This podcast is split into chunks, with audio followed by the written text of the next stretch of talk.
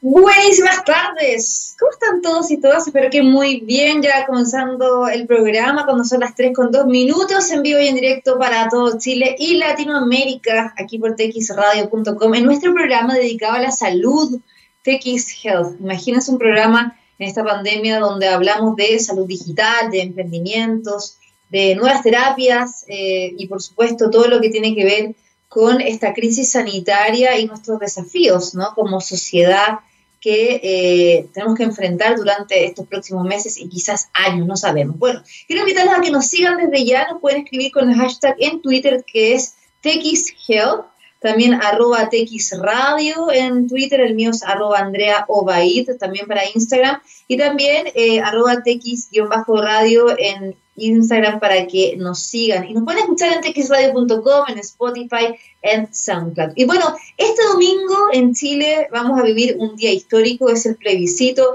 para aprobar o rechazar una nueva constitución, crear una carta magna de nuevo que derriba de alguna forma la que eh, está vigente y que se creó en el año 82 en el gobierno o dictadura ¿no? de eh, Augusto Pinochet. Y es claramente algo que debemos nosotros tener en cuenta como chilenos y chilenas para participar y por eso desde ya una invitación a que vayan a votar por el apruebo o por el rechazo constitucional, eh, constitución eh, obviamente eh, ya sea mixta o convención constitucional. Y la idea es hoy día conocer cuáles son algunas recomendaciones que nos dan los especialistas para votar de forma segura, ¿no? Hay un protocolo sanitario que eh, ya está disponible desde el 10 de septiembre con el objetivo de prevenir el contagio, ya sea en los votantes y también en los vocales de mesa. Vamos a estar conversando al respecto, también algunas dudas que nos han llegado sobre, por ejemplo, si uno se saca la mascarilla estos tres segundos para mostrar la cara con el carnet de identidad, si hay posibilidad de contagiarse, llevar el lápiz azul eh, de forma, obviamente, propia, eh, si eso también ayuda a prevenir el contagio o ingresar a la cámara secreta en un lugar cerrado, eh, ¿Qué riesgos hay? Bueno, queremos conversar al respecto, así que vamos a estar hablando muy pronto con el doctor Sergio Pacheco, que es médico broncopulmonar de Red Salud Santiago, y además vamos a estar conversando también sobre el proyecto de ley de educación sexual integral que lamentablemente no fue aprobado en la Cámara de Diputados, un proyecto muy interesante que abordaba la educación sexual desde eh, el prekinder y cómo esto también podía ayudar a prevenir los abusos sexuales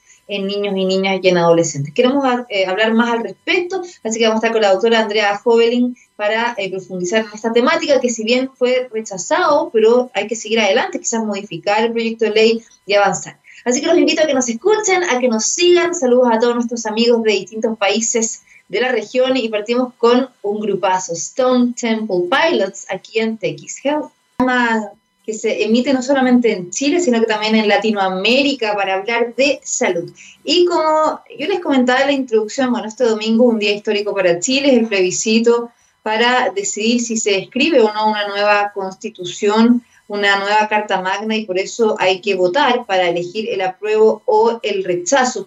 Y el 10 de septiembre se realizó este protocolo sanitario con el objetivo de tener una votación segura, ¿no? Para proteger no solamente a los votantes, sino que también a los vocales de mesa y eh, a todas las personas que van a estar involucradas también en eh, este proceso constituyente y claramente eh, poder hacerlo de forma tranquila, porque hay muchas personas que tienen miedo de que a lo mejor se pueden enfermar, que hay un riesgo, porque hay mucha afluencia de público, pero sin duda hay lugares mucho más eh, llenos de personas como son el transporte público, como son los supermercados y otros lugares más. Pero bueno, queremos conversar al respecto y para eso ya está con nosotros el doctor Sergio Pacheco, médico broncopulmonar de Red Salud Santiago. ¿Cómo está, doctor? Bienvenido. Gracias, bien, estoy bien. Un gusto tenerlo acá en TX Health y eh, hay varias preguntas ¿no? que nos han llegado por parte de nuestro querido público y en primer lugar, ¿cuáles son las recomendaciones generales para que las personas de alguna forma se sientan seguras de ir a votar? Porque hay personas que dicen, no, me voy a ir a exponer, eh, a lo mejor hay mucha gente, eh, mejor me quedo en la casa. Y esa no es la idea, la idea es generar la mayor cantidad de eh, las personas que participen en este proceso que es tan importante para Chile y lo que pueda también definirse de acá al futuro? Bueno, creo que las instrucciones que ha dado el Ministerio de Salud son bastante claras y bastante buenas para prevenir eh, las infecciones, las infecciones cruzadas, el contagio. Eh, es decir, se han disminuido la cantidad de personas que votan por cada mesa, se han armado más mesas, digamos, y las medidas higiénicas que se han tomado también son las adecuadas yo creo que eh, el riesgo de contagio sería igual que como toda la gente va al supermercado y no se contagia porque las medidas están tomadas. En este caso, las medidas que se han tomado son bastante adecuadas. Claro, acá eh, muchas personas piensan que se pueden contagiar más bien tocando los objetos, pero me gustaría que usted también nos aclarara que el contagio es mucho más probable cuando uno está cerca de una persona que está enferma, ¿no? O sea, eh, explícanos también eso. El mecanismo de, contagio es a través de las gotitas que elimina una persona, ya sea al estornudar, al toser o al hablar muy fuerte, eh, y esas gotitas entran al aparato respiratorio del huésped y lo infectan. Pero si las personas andan con mascarilla, esa posibilidad disminuye, sin decir que sea cero, pero disminuye bastante, en un 90%. Así que si está con mascarilla, el paciente que tiene miedo y el eventual contagiador también está con mascarilla, las posibilidades de contagio son muy remotas. Doctor, ¿y sirve el protector facial eh, o, estos antiparas que uno se pone? Porque también había mucha evidencia científica que decía que el virus se podía contagiar a través de los ojos. Eh, ¿Efectivamente sirve o basta con la mascarilla? A ver, el protector facial da una eh, falsa sensación de seguridad y no reemplaza a la mascarilla. Ya. Hay que pensar que las partes por donde entra el virus son mayoritariamente la nariz y la boca. Eh, acerca de los ojos, eh, no hay todavía estudios concluyentes, pero se supone que sí, porque también es una mucosa. Y lo que se está recomendando a nivel internacional es el uso de gafas protectoras en vez de, eh, ese escudo facial que usa la gente. Perfecto, claro. El escudo facial ¿no? no reemplaza la mascarilla y hay que tenerlo muy claro eso doctor. Y lo otro es que también lo que se ha llamado en este protocolo sanitario es a llevar, a su llevar su propio lápiz azul. Eh, ¿Qué posibilidades de contagio a través de los objetos? Eh, también en, muchas publicaciones y también muchos expertos han dicho que hay que siempre estar limpiando la superficie, el celular, que puede durar el virus hasta como 28 días. De hecho, salía hace poco también eh, un estudio. efectivamente, cuando uno toma un objeto que está contaminado, ¿Puede uno enfermarse si se lleva eso a la boca o la nariz o ya es mucho menor la posibilidad?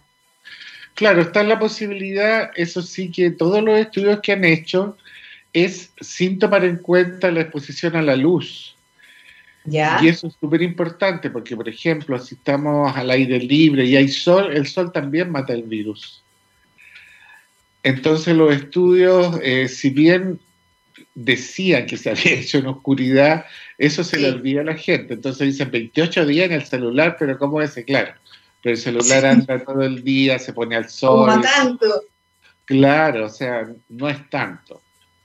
En general los virus en el ambiente duran muy poco porque son partículas muy, eh, muy básicas. Es un ácido nucleico prácticamente rodeado por una proteína. Entonces es un organismo muy lábil y por eso habitualmente ellos viven adentro de los seres humanos o de los animales donde eh, que ellos infectan o son eh, habitantes habituales de, una, de un organismo vivo sin infectarlo. Pero en el ambiente dura muy poco. Sí, doctor, entonces, bueno, si uno, lo ideal es obviamente llevar el lápiz azul eh, para, prevenir, pero no hay así riesgo de contagio si uno toma un lápiz que te dé el vocal de mesa y que a lo mejor pueda estar contaminado. O sea, ya con el alcohol gel eso queda totalmente solucionado, ¿no? Por supuesto, y además que nadie que esté enfermo va a andar votando, eso hay que tomarlo en cuenta. Pero también hay una pregunta que eh, muchos nos hacemos y tiene que ver con las personas asintomáticas. O sea, pueden personas ir a votar sin saber que están enfermas. eh, ¿cuál es el riesgo ahí? Porque también se ha dicho, hay tantos papers y hay tanta evidencia científica que efectivamente los asintomáticos contagian menos. Eh, ¿Es verdad eso? ¿Qué es lo que dice últimamente la ciencia? ¿Y cuál es el riesgo de estar con alguien que efectivamente tiene COVID-19 pero no tiene síntomas? Claro, los asintomáticos contagian tanto como los sintomáticos, eso hay que tenerlo como premisa. Eh, y además de eso, eh, también el tiempo en que contagian es limitado, porque el virus dura aproximadamente 6 o 7 días, ya sea que esté infectado o no. No es un virus que se quede a vivir en el, en el huésped. En, ese plazo se, se, determina si el enfermo se, se enferma o no. Los que no se enferman eliminan el virus también, y los que se enferman también lo eliminan en ese plazo. La enfermedad prosigue por fenómenos inflamatorios que son ajenos al mismo virus. Bueno, y ahí está la exposición más eh, duradera, ¿no? O sea, cuando uno está eh, exposición con una persona, quizás como te decía, sin mascarilla, durante 15 minutos hablando, ¿no? Cerca, no es lo mismo que uno pueda estar con a lo mejor alguien que esté enfermo, que no sabe, y quizás hablar un minuto o toparse, o sea, eh, el riesgo claramente es diferente. Claro, y además si los dos son con mascarilla, como te decía, el riesgo se aminora a un mínimo, a un mínimo. Además, esa persona va a ir, va a pasar y, va a salir, porque el trámite es como bien rápido el de la votación. Sí. Doctor, me, llegan dos preguntas acá a través de TX Health en, Twitter, y uno es, al momento que uno va a votar, eh, hay que sacarse la mascarilla durante tres segundos para, obviamente, que el vocal de mesa pueda comprobar que el carnet de identidad es el de la persona que lo está mostrando, o sea, que el rostro está asociado a la foto. ¿Hay riesgo de enfermarse ahí? Yo diría que no, yo diría que no. Porque, o sea, tendría que estar la mala suerte, que justo esté sin mascarilla otra persona que sí está con el virus y tosió justo y le llegaron las gotitas, o sea. Ya, o sea, aparte que como usted decía, y el protocolo sanitario sea su obligación ir a votar con mascarilla, lo mismo que la cámara secreta, que también esa era la otra pregunta que nos hacían, o sea, eh, hay, hay riesgo de estar en un lugar tan chiquitito que va a estar con gente permanentemente pasando, entrando y saliendo, eh, y que quizá, no sé, en algún minuto esa persona adentro se saque la mascarilla, nadie la ve, después entro yo, ¿ah? eh, minutos después marco mi voto, ¿me puedo enfermar ahí? En el protocolo está indicado que se sanitiza la cámara entre, entre, entre elector y Sí, Sí, y cada hora se hace una sanitización general también. Sí. Ya, o sea, le hago todas estas preguntas para que la gente se quede tranquila y que efectivamente participen de este día tan importante para Chile, no por miedo de decir, no, estoy eh, con riesgo de no vayan a ir. Sobre todo en la población en riesgo que son las personas que tienen hipertensión, eh, diabetes, eh, bueno, obesidad, cáncer y otras enfermedades también pueden ir a votar sin duda, ¿no? Pero obviamente. Como te digo, con los protocolos se minimiza el riesgo prácticamente totalmente. Perfecto. Doctor, ahora eh, le quería preguntar ya más hablando de la situación actual del COVID-19 y lo que está pasando. Hemos visto que han bajado los casos en Chile, eh, también la positividad en la región metropolitana, bueno, en otras regiones claramente todavía está complicada la situación, ¿no? Como es Magallanes, Biobío, eh, la Araucanía.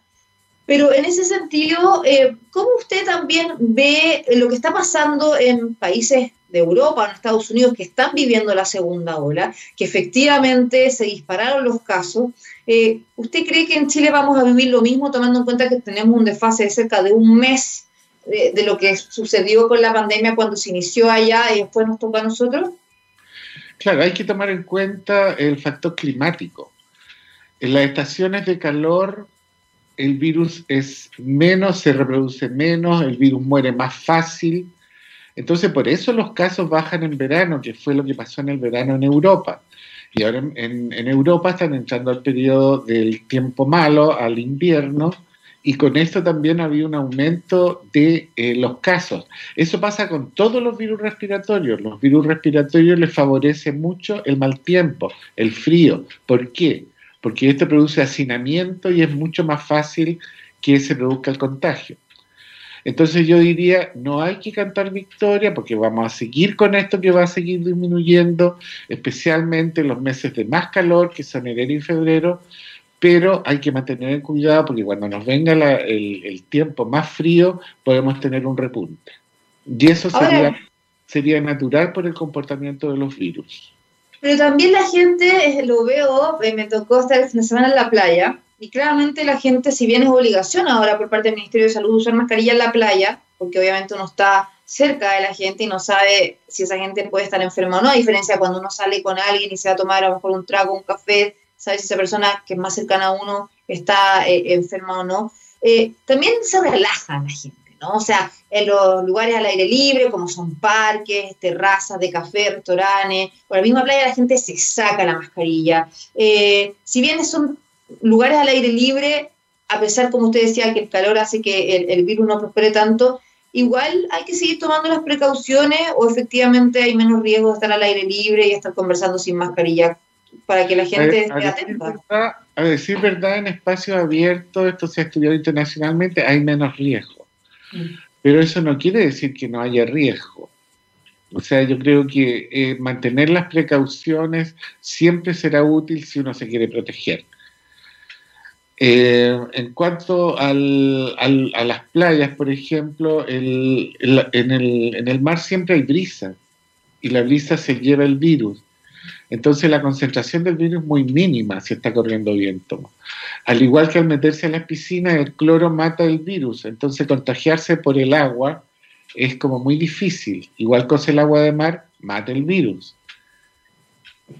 Ahora, igual la gente en una piscina está súper cerca, todavía no hay un protocolo para saber si se van a abrir o no las piscinas en pandemia, eh, no, no, no, se ha decidido aún. Yo los edificios que he estado con piscinas, en el mío también lo incluyo, eh, están cerradas por ahora. Eh, eso es una decisión que va a tener que tomarse también, porque cómo uno se va a meter con mascarilla a la piscina, también en las piscinas públicas la gente está súper pegada. Me imagino que ahí también se va a tener que determinar un protocolo de cuánta gente va a poder estar o si se abren o no, ¿no? ¿Qué cree usted o qué recomienda?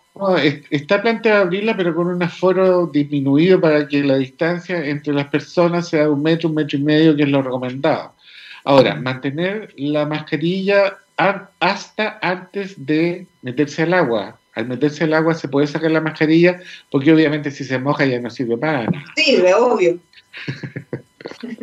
de todas sobre todo los niños, ¿no? O sea, yo también me pregunto como mamá, los niños ahí en la piscina con la mascarilla, no sé cómo va a funcionar eso, está, mucho más difícil que la playa, la playa ya es más fácil, yo creo, como de manejar, ¿no? Claro, pero bueno, es una molestia a la que hay que acostumbrarse desgraciadamente, porque no podemos relajar tampoco las medidas.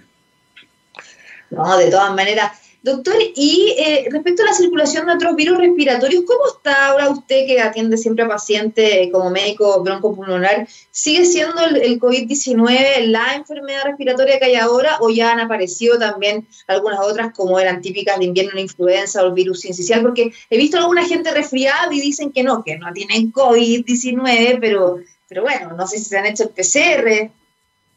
Bueno, efectivamente, eh, el virus estrella este año ha sido el COVID-19. No tuvimos prácticamente casos de gripe. Mm. Y ahora sí están apareciendo algunos pacientes con el virus del resfrío común. Pero pocos. Yo te diría que el, el RACE fue el COVID-19 y inhibió a los otros virus porque no se presentaron. Tal vez porque las medidas para eh, detener el COVID-19 eh, con los virus. O sea, igual si la persona está resfriada y tiene algún síntoma, doctor, o sea, es mejor que se haga el, test PCR sin duda, ¿no? Para descartar. Claro, ante cualquier síntoma respiratorio, los protocolos indican que mejor hacerse el PCR. Sobre todo si va con compromiso general. Ahora, en este tiempo hay que tomar en cuenta que también están los pacientes que tienen rinitis alérgica que empieza con goteo nasal y eso uno no le puede atribuir a que sea el, COVID-19. Ahí los pacientes tienen una historia de que todos los años tienen estos síntomas en la misma fecha. Pero también eso es importante para diferenciar, ¿no? Y no asustarse. Por supuesto. ¿Pero hay algún síntoma que sea diferenciador de, del COVID-19 y de una alergia? Porque hay gente que de verdad también tiene alergia súper fuerte. La fiebre, la pérdida del olfato, el compromiso de otras partes del cuerpo, respiratorio, dolores musculares, cefalea, sensación de ahogo, cosas que con una rinitis alérgica no tienen por qué pasar. Además que los pacientes alérgicos ellos saben su cuadro porque le viene todos los años. Entonces ellos mismos se diagnostican, ah, ya empezó la alergia. Sí, es verdad, es verdad. Aparte que la alergia también se va adquiriendo con los años. Hay pacientes que al principio no tenían y después pueden empezar a manifestar, ¿no? Por supuesto, no hay edad para que aparezca la alergia. Incluso en edad avanzada puede aparecer una alergia respiratoria. Así que la primera vez puede ser a cualquier edad, eso es cierto. Doctor, sobre también eh, nueva evidencia científica, em, efectivamente las personas, como yo hablaba antes, con diabetes, hipertensión, cáncer, siguen siendo la población con más riesgo, porque también hemos visto casos de pacientes sanos y jóvenes que eh, han fallecido. Y de hecho acá en Chile también muchos niños y niñas han terminado hospitalizados y después con este síndrome del PIMS, que es el síndrome pediátrico inflamatorio multisistémico, ¿no? A ver, eh, siguen siendo los pacientes con patologías eh, previas y de avanzada edad los más susceptibles. Pero eso no quiere decir que los pacientes jóvenes y sanos no se puedan enfermar. Eso pasa con todos los virus. Cuando hay epidemia de influenza también hay pacientes jóvenes que hacen neumonias virales graves, al igual que con este virus. Entonces no es vacuna ser joven y sano y ni siquiera tener sobrepeso. Le puede llegar el virus porque es un equilibrio entre lo que puede atacar el, virus, que sería eh, el el conductor de este problema y cómo se puede defender el huésped. Las defensas de cada paciente son diferentes para cada virus o cada bacteria. Entonces, hay un grupo de pacientes que son más susceptibles, ellos no lo saben, genéticamente, por raza, se ha visto que hay algunas razas que se enferman más, que se pueden enfermar siendo jóvenes y sin patología. Son un número menor, obviamente, pero ocurre esto es como una ruleta rusa, no sabemos cómo va a responder nuestro sistema inmune, ¿no? Así es, por eso es que yo llamo a los jóvenes a que no se arriesguen, que no crean que a ellos no les va a pasar, sino que mantengan también las precauciones universales que ya sabemos, yo creo, de memoria todos. Doctor, han habido pocos casos, pero igual ha habido evidencia científica que de hecho salió publicada la semana pasada en The Lancet Infectious Disease, en la revista científica de reinfecciones. Em, efectivamente, todavía no hay claridad sobre la inmunidad que eh, pueda tener el, el, virus a la duración de esta y si efectivamente uno puede volver a enfermarse. Mira, las posibilidades de reinfecciones son muy remotas y están comunicados 12 casos entre todos los millones de casos que hemos tenido. Si tú le sacas el porcentaje, va con harto 0,001. Mm. Entonces, eh, para ser justos, yo creo que esto no debería usarse como para meterle miedo a la gente, porque la reinfección es una posibilidad muy, pero muy remota. Los casos no se han estudiado bien qué causal tiene la reinfección, pero como te digo, son casos muy aislados. 12 millones, comprenderás tú que es prácticamente nada. Sí, obvio. Y doctor, para terminar, bueno, hoy día una de las noticias que también eh, ha causado revuelo es que Brasil afirmó que la vacuna china es segura. Eh, y que claramente esto genera esperanza y expectativa a nivel mundial. Se están probando en distintas vacunas, ¿no? De hecho, acá en Chile se están empezando ya a reclutar los voluntarios para la vacuna Sinovac china. Em, en ese sentido, doctor, ¿cómo usted lo ve sinceramente? O sea, porque uno dice, claro, la vacuna, pero la vacuna tampoco va a ser la solución, porque si es que llega a a tener la disponibilidad en nuestro país o los otros países, se van a primero vacunar los grupos de riesgo, no es que toda la población tenga acceso. Eh, ¿Usted cree que efectivamente falta bastante tiempo para que esto sea posible? Y por otra parte, eh, ¿cómo tenemos que seguir protegiéndonos? Claro, todas las vacunas, incluso las chinas, están en fase 3, o sea, están en la fase que se está probando con, con muchos voluntarios. No están en una fase ya como para entregarla a la población general. Y eso hay que tenerlo claro porque no vamos a tener vacuna este año. Eso es claro. Eh, no se sabe para cuándo porque depende mucho de cómo ande la fase 3. Acuérdense que hay dos vacunas ya que han tenido que parar su ensayo por efectos adversos importantes. La de Oxford y la de Janssen.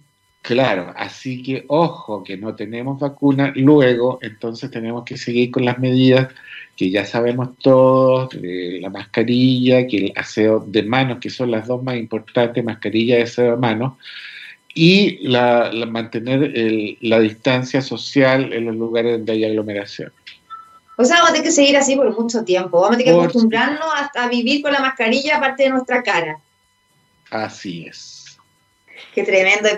Y para el verano, qué, complicado también con el calor. Eh, pero bueno, como usted decía, y ya todos sabemos, hasta que esto pase, en general las pandemias que han habido en la historia de la humanidad siempre duran aproximadamente dos años. Eh, hemos visto la, más o menos así, ¿no? Y la, última bien fuerte que atacó Chile en 1957-58, la, la gripe asiática, y duró más o menos dos años y cobró la vida de, de miles de personas también. O sea, hay que esperar que esto pase y ver cómo avanza la ciencia, qué solución tenemos, pero por ahora nos tocó vivir esto como parte de nuestra historia nomás, ¿cierto? Así es. Un dato más, ahora para el verano, donde se transpira, las mascarillas se mojan. Así que ojo porque va a haber que andar con varias mascarillas desechables si uno sale, porque cuando la, la mascarilla se moja con sudor ya pierde su efecto. ¿Cuánto dura, doctor, una mascarilla? No, una mascarilla dura hasta que se moja. Ya, la, la, quirúrgica principalmente. La quirúrgica desechable. Se supone que cambiarla como cada cuatro a seis horas, más o menos. ¿Y las de tela sirven igual? Porque todo el mundo anda con esas de tela. Yo no sé si sirven realmente o sí. Las de tela sirven si se han hecho con, doble tela, porque hay que, tiene que ser la tela de afuera más un filtro. Sí. Si se ha hecho en forma adecuada, sí sirve. De hecho, antes que existieran las desechables, nosotros usábamos las de género también. Sí, sí, por eso, pero también ha habido como hartas harta preguntas, sobre todo para los, niños y niñas que han vuelto a clases presenciales, que usan esas, entonces, bueno, también eh, son preguntas que nos hacen los papás. Bueno, doctor, ya para finalizar, entonces el mensaje es que la gente vaya a votar de forma segura este domingo, sin duda no hay problema, ¿no? Por supuesto, los riesgos son mínimos, así que por favor, hagámoslo todos porque el futuro de Chile depende de eso también. De todas maneras, quiero agradecerle al doctor Sergio Pacheco, médico broncopulmonar de Red Salud Santiago. Un gusto, doctor, haber conversado con nosotros y habernos también clarificado todas estas preguntas que tenía nuestra audiencia. Ok. Que esté muy bien, doctor. Chao, cuídese. Listo, adiós. Chao. Bueno, y eh, tenemos que saludar, por supuesto, a Rayen Salud que hace posible nuestro programa, sin duda, Rayen Salud, una empresa chilena de servicios de tecnologías de la información especializada en informática médica, con más de 16 años que ha contribuido a la transformación de la salud digital, no solamente en Chile, sino que en varios países de Latinoamérica, gracias al desarrollo, la implementación y el acompañamiento de más de mil proyectos de incorporación tecnológica en diversas instituciones de la salud. Rayen Salud ofrece un ecosistema de servicios tecnológicos con soluciones escalables, interoperables y de rápida adopción. Conoce más de los servicios en rayensalud.com. Nos vamos a la música brevemente. A la vuelta vamos a estar conversando del proyecto de ley de educación sexual integral que lamentablemente fue rechazado en la Cámara y em, queremos conocer un poquito más al respecto, cómo a lo mejor puede seguir esto tramitándose, pero de forma eh, quizás modificada, ¿no? Y cuál es la impresión de los expertos al respecto. Vamos a estar conversando con la doctora Andrea Jovelin, así que los invito a que sigan en texradio.com, nos escriban con el hashtag texhealth, arroba texradio, míos, arroba Andrea Obaid. Vamos a la música. Estamos de vuelta aquí en X Health para hablar de salud de nuestro programa y por supuesto aquí en la radio, en txradio.com, la única radio de Chile y Latinoamérica dedicada a la ciencia y la tecnología, con programas espectaculares y también con grandes divulgadores científicos Así que los invito a seguirnos, a escucharnos. Además que nuestro programa se repite el jueves de 2 a 3 de la tarde, hoy día también, por si acaso a las 9 de la noche y los domingos a las 6 de la tarde y que en Spotify para que lo escuchen online y también en SoundCloud. Así que nos pueden seguir en arroba Radio en Twitter, en eh, tx-radio en Instagram y eh, mi cuenta también es Andrea Obaid en ambas redes sociales. Y el hashtag es TXHealth. Bueno, lamentablemente la semana pasada eh, no alcanzó el quórum en la Cámara de Diputados el proyecto de ley de educación sexual integral que era súper importante y que eh, tenía como objetivo, bueno, comenzar con la educación sexual en prekinder y continuar también con lo que ya había hasta la edad media, tomando en cuenta que siempre ha sido un gran tema, ¿no? La educación sexual en Chile, porque se ha convertido desde los años que yo tengo historia del colegio en un tema tabú, eh, que los padres también han hecho de este tema algo como prohibido, difícil de conversar en familia, y donde además hemos visto cómo los abusos sexuales y los acosos sexuales en niños, niñas y adolescentes han ido aumentando cada vez más, sumado a eh, la violencia que viven ellos en sus propias casas y de a veces familiares o gente conocida. Y esto también buscaba eso, ¿no? De prevenir desde pequeñitos cómo eh, poder conocer y no normalizar un acoso o un abuso sexual. Pero lamentablemente no se llegó a quórum. Queremos conocer un poquito más la opinión de expertos y expertas y por eso ya está con nosotros la doctora Andrea Fonojovelin, ginecóloga de la Clínica Santa María. ¿Cómo está, doctora? Bienvenida.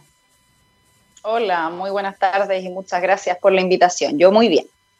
Doctora, bueno, en primer lugar, antes de ya ir ahondando en todos estos temas, me gustaría saber cuál es su opinión de esta decisión del Congreso.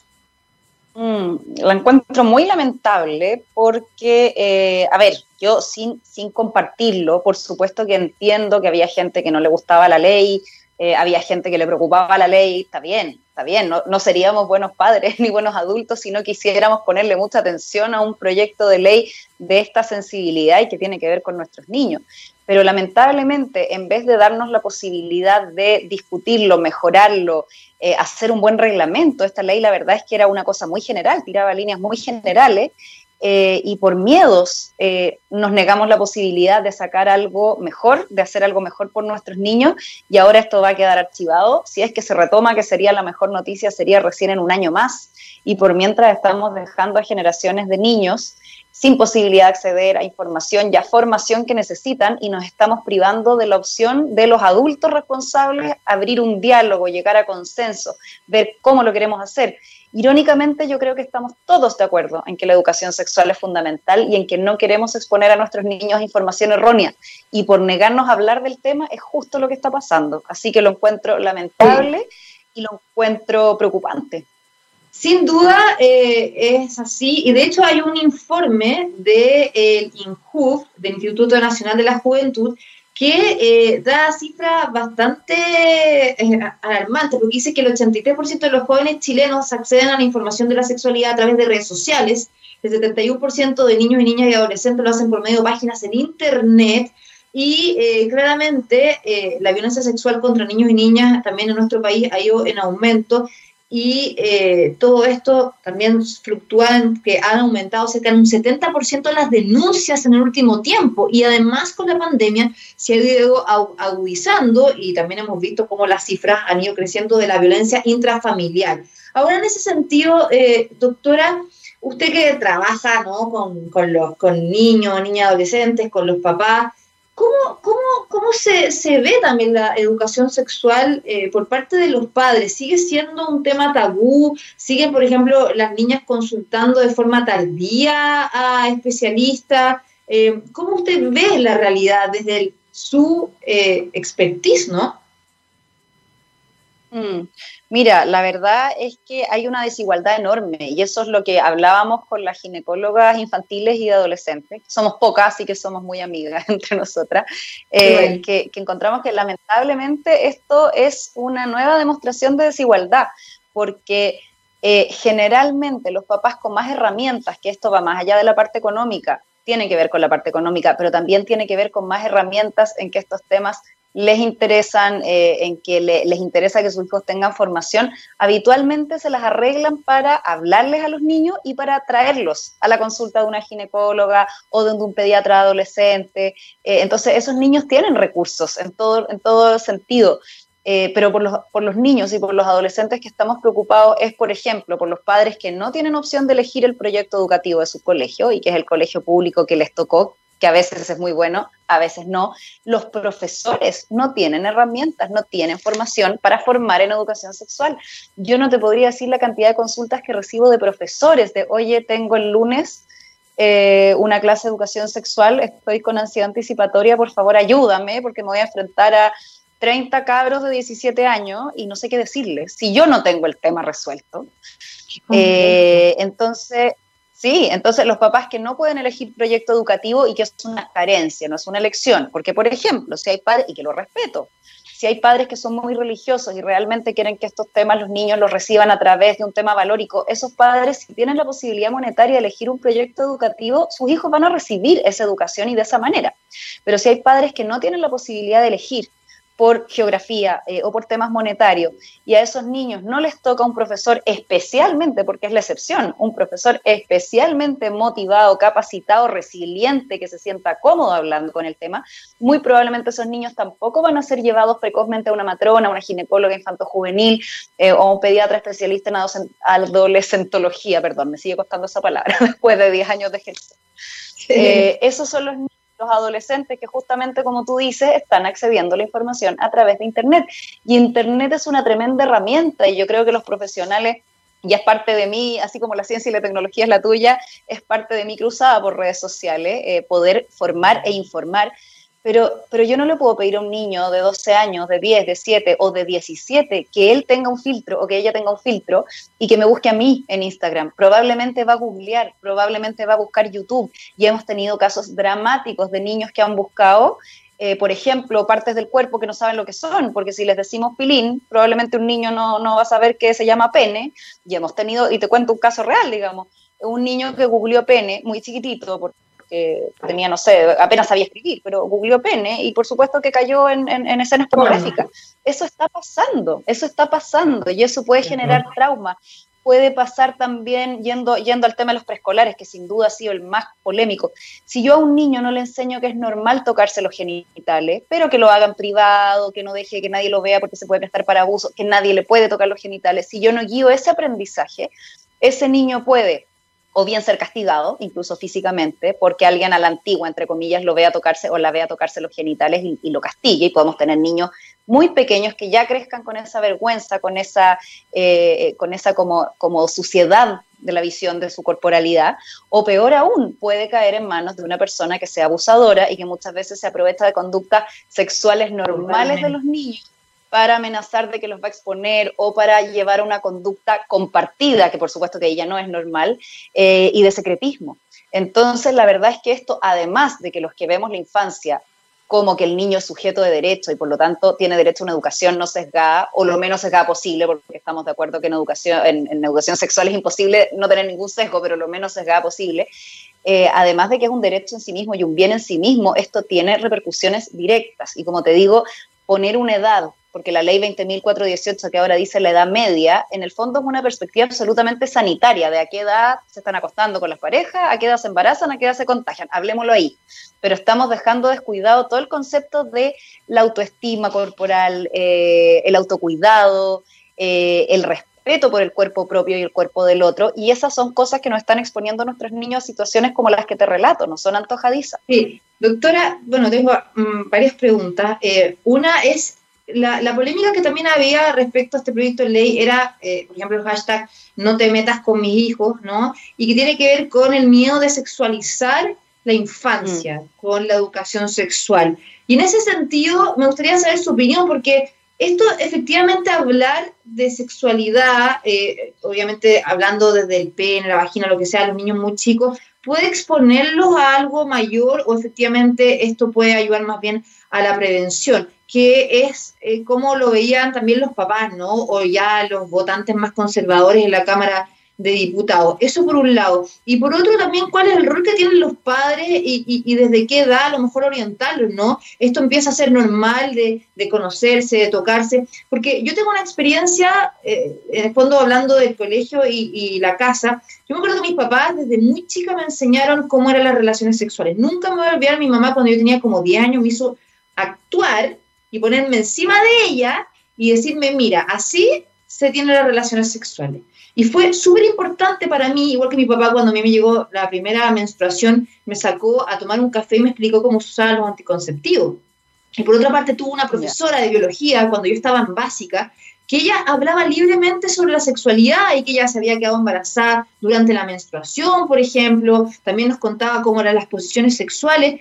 Y para mí no fue algo impactante, fue algo natural y yo agradezco hasta el día de hoy ya sea una educación de mente abierta en el colegio desde chica y por otra parte de mis papás. Bueno, yo soy una familia de, también médicos, ¿no? Pero por eso me gustaría saber, ¿es peligroso hablar desde chico de la sexualidad? ¿Es más bien sexualizar la infancia o no? Y por otra parte, ¿cuál es el rol no compartido que tiene la escuela y los padres? Bueno, yo transparentando mi situación actual, yo soy madre de adolescentes y de niños preescolares, así que no solo, no solo puedo entender esa preocupación, la comparto plenamente, ¿ya? Eh, creo por un lado que el rol de los padres eh, no solo es eh, exigible, sino que es irreemplazable y es un deber también. Y por supuesto que los padres, no sé, de hecho a mí me pasa lo contrario, que hay veces que me dicen, Andrea, ¿sabes que te traigo a mi hija para que le cuentes todo lo que le tienes que contar? Porque a mí estos temas me dan demasiada vergüenza. Y yo le digo en este momento, yo le voy a contar todo lo que su ginecóloga le tiene que contar.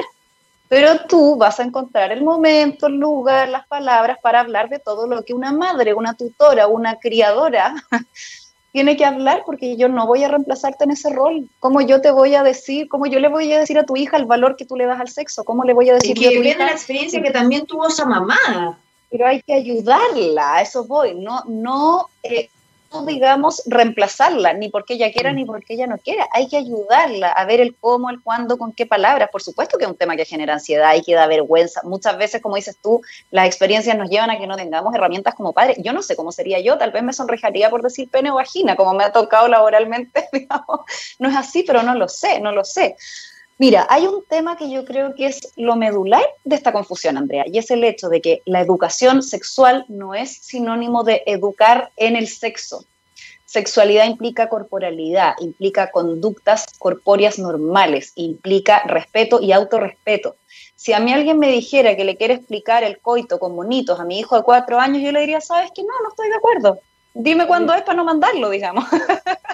En cambio, si alguien me dice, mira, sabes que el taller en, en, prekinder, por ejemplo, se va a tratar de anatomía, se va a tratar de las conductas que es normal que tengan con un niño y de las que no, se va a tratar de eh, cómo quererse y cómo respetar el cuerpo propio y el cuerpo del otro, yo diría fantástico.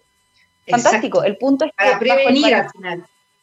Y, no normalizar, como usted decía, la conducta a lo mejor de otro que te esté tocando y el niño piensa que es normal y efectivamente está abusando de ese niño. Exactamente. Entonces yo creo, y yendo un poco, que tiene que ver con lo mismo, yendo un poco a cuáles son las etapas, para eso hay que, hay que preguntarle a un psicólogo y a un educador, no soy yo el llamado, digamos, a la llamada a decirlo, pero como concepto en general hay dos premisas con las que uno jamás se va a equivocar, ni con los hijos, ni con los pacientes, ni con nadie. Una es que todo tiene su nombre correcto. No hay una edad en que el pene se llama pilín y una edad en que yo le digo, hijo mío, en verdad el pilín se llamaba pene. El pene se llama pene desde que se nombra. Y yo jamás he visto un niño sonrojarse por decirle las partes, los nombres correctos a las partes del cuerpo. Solo se sonrojan los adultos que están alrededor. Nosotros le ponemos la vergüenza a la palabra. Entonces, esa es una premisa. Lo que, lo que se contesta, se contesta con la verdad y eso parte por la corporalidad. Y lo otro es que cuando un niño haga una pregunta es porque el niño está preparado para recibir la respuesta. Entonces, no hay que evadir la pregunta y tampoco hay que dar más información. Te pongo un ejemplo. Claro, el otro día una mamá me escribió, muy complicada porque estaba embarazada y su hija de 6 años le había preguntado cómo había llegado hasta Guagualaguata. Entonces ella estaba con el corazón dividido entre decirle la cigüeña y decirle el acto coital completo. Entonces yo le dije, pero contéstale que el papá te puso una semilla. Es muy probable que ni siquiera te pregunte cómo llegó la semilla ahí. Exacto. Entonces, y tal cual, y de hecho después me escribió muerta la risa, me dijo tal cual, le dije, le dije que el papá me había puesto una semillita para que tuviéramos un hermanito y me dijo, ah, ya, listo. Y en algún otro momento, tal vez al tiro o tal vez no al tiro, le va a preguntar, ¿y cómo llega la semillita ahí? Claro, pero es propio de la edad, como dice, o sea, cuando también van, van, van esta curiosidad nomás innata que, que tienen eh, los niños y las niñas. Ahora, en ese sentido también, em, para que los papás que nos están viendo, ¿cuándo empieza también esta curiosidad de conocer el cuerpo y que finalmente es algo normal? Porque los niños chiquititos ya de, de, tres años empiezan a, mejor a, a, saber, ¿no? Tener este conocimiento que tienen su pene, a su, su poto, etcétera. Eh, por una parte ven, a mí me pasa con mi hijo chico que, no sé, comparan la mamá con el papá, que el papá, el papá tiene, yo no tengo, ¿cierto? Eso por un lado. Y por otra parte, ¿cuál es también la edad para que eh, los adolescentes consulten a, un ginecólogo? Que también todas estas dudas que pueden haber y sobre todo por la prevención del embarazo, que también apuntaba esta ley de seguir en esa senda, ¿no? Eh, es importante esa educación. Mira, eh, los niños, curiosidad por su cuerpo, tienen desde siempre. Nosotros vemos, y no es broma, nosotros vemos ecografías en que las guaguas en, el útero se tocan los genitales. Eso, yo, yo evito masturbación, porque es un autoconocimiento, si, si causa placer o no, eso, eso es otra cosa, digamos, pero la autoexploración existe siempre. Las dudas con respecto ya al sexo propiamente tal generalmente van apareciendo cuando los niños se exponen a ciertas experiencias, que nace un hermanito o que ven fotos de la mamá embarazada. Los niños no tienen morbo, Andrea, y en ese sentido es súper importante el saber que el que uno le vaya a responder una pregunta no significa que los niños van a tener una escalada de curiosidad. Esta misma niñita, por ejemplo, de la semillita, eh, si es que uno, ¿Y cómo se pone, y cómo le pone la semillita? ¿Sabes? Con el pene. Si esa niñita no está preparada para saber lo siguiente, no te lo va a preguntar. Eso de, ¡Ah, cuéntame más, es una fantasía nuestra. O un niñito, por ejemplo, que se toca el pene y que uno le dice, sabes que eso se hace en privado, el niñito no lo va a hacer de forma exhibicionista, salvo que él note que esto es algo disruptivo. Entonces, eso es desde siempre, desde que surge el nombrar la palabra o el una conducta, guiarla para que ese niño no se exponga eh, a situaciones de abuso eh, o a situaciones de que lo reten. A mí me asusta mucho eso, que a mi hijo, por ejemplo, el que le diga cabro, cochino, te va a ir al infierno. Porque al final es algo normal y termina cohibiéndose por algo que es súper natural del proceso, ¿no? Sí. Y con respecto a los adolescentes, mi, mi, fantasía sería que no hubiera que llevarlos a un médico para que hablara de esto, sino que fuera algo que se trabajara en la familia y en el colegio en forma conjunta, absolutamente. Yo sueño con que los talleres, por ejemplo, de educación sexual fueran eh, supervisados por psicólogos del ministerio, con participación de apoderados y con los profesores que estuvieran formados y apoyados. Y eso tiene, tiene por un lado el rol de fiscalizar y por otro de apoyar. Eh, pero obviamente la sexualidad es algo que empieza a surgir en la conversación normal con los adolescentes. Uno debiera en todas las edades ir una vez al año al médico. Entonces, en ese sentido, sería ideal que para los adolescentes fuera con un pediatra de, adolescencia y para las niñas que entre los 12 y los 15 años empezara a ser una ginecóloga adolescencia. Eh, yo sé, y también ha sido mi experiencia, que a veces con niños sanos uno se descuida cuando ya están en edad escolar y los ve como estables y se acabaron las vacunas. Así que la adolescencia temprana, estamos hablando de los 10, los 12 años, sería una súper buena etapa para que las mamás nos acordemos de retomar estos controles anuales eh, y idealmente con alguien que tenga experiencia en adolescentes o que tenga afinidad por la adolescencia, cosa de poder darle espacio a, esto, a estas conversaciones para que surjan. Y hay muchos casos de embarazos no deseados por desinformación. Mira, es bien loco porque no, no por desinformación absoluta, o sea, es tremendamente raro encontrarte con un adolescente que te dice yo no sabía que me podía quedar embarazada teniendo actividad sexual. Eso en Chile pasa muy poco y cuando pasa son situaciones de abuso, con niñas pequeñas eh, o, con, o con adolescentes que deliberadamente fueron desinformadas para no entender lo que estaba ocurriendo. Entonces son situaciones mucho más complejas que la sola desinformación. Lo que sí ocurre mucho es embarazo porque no se guió bien a los adolescentes que tienen siempre esta sensación de omnipotencia de que ellos el condón y todo, y las pastillas. O yo conté los días, la aplicación me dijo que no era mi día fértil, entonces yo te diría que más que una desinformación es una información justamente que no está ni filtrada ni guiada por un adulto criterioso, responsable y con conocimiento en el tema. Eso pasa mucho. La información también no filtrada.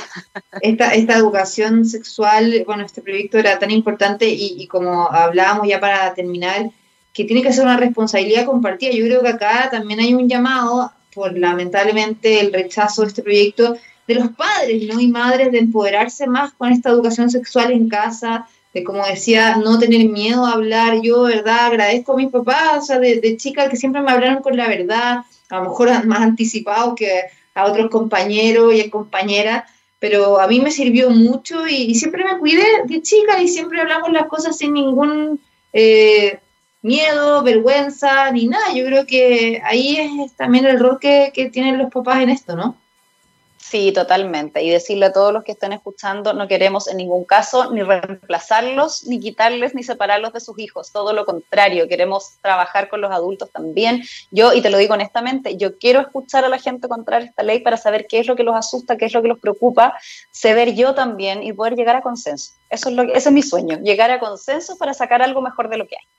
Bueno, esperemos que eh, se pueda retomar ¿no? este proyecto de ley, quizás como hacía modificarlo, que no quede ahí guardado en el Congreso y quizás pueda ver la luz en un minuto donde llevamos también tantos años con esta problemática en Chile que sigue siendo la educación sexual tan precaria ¿no? en, en la escuela. Así que quiero agradecerle a la doctora Andrea von Hoblin, ginecóloga de la Clínica Santa María, por estar con nosotros y bueno, con esta conversación tan interesante y que también nos ha servido a los papás y la mamá que estamos escuchando sin duda txradio.com. Doctora, muchas gracias.